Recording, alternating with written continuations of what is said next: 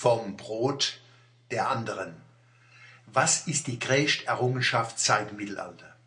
Die Wiederentdeckung von Amerika durch Kolumbus, die Revolutionierung von der Druckkunst durch Johannes Gensfleisch, genannt Gutenberg, die Dampfmaschine von Thomas Newcomen, das Auto von unserem Benzekal, das Flugzeug, die Nutzbarmachung von Elektrizität, Antibiotika, Organtransplantation, Computer, Internet.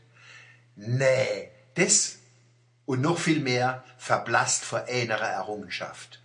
Der Freiheit, dem Recht, der Pflicht und der Fähigkeit, Kritik zu üben und Kritik anzunehmen. Kein wissenschaftlicher Fortschritt ohne Zweifel, Kritik, Widerspruch. Keine Problemlösung im Alltag. Keine Demokratie ohne Opposition. Der Zweifel ist der Vater, die Kritik ist die Mutter von Problemlösungen. Dass wir heute eine dreimal so hohe Lebenserwartung haben wie im Mittelalter und mit 70 besser beieinander sind wie früher 30-Jährige, haben wir vor allem im Zweifel und der Kritik zu verdanken. Dogma lähmt. Dogma lähmt. Kritik befreit. Zum Leben, zum Gelingen, zu der Kunst, zu der Wahrheit, zum Wissen, zum Glauben.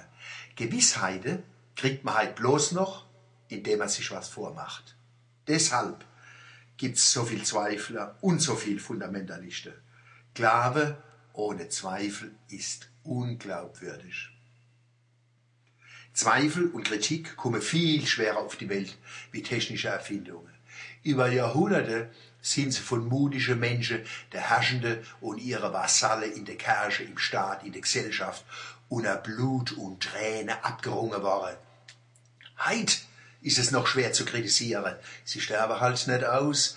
Die Kritikallergiker, wie der Bischof Müller in Regensburg, der sagt über die, wo auf dem in Mannem ihr Kersch kritisiert und damit bereichert habe, Zitat, es kann nicht sein, dass Leute, die von sich aus nichts zustande bringen, sich an die großen Veranstaltungen dranhängen und eine parasitäre Existenzform bringen.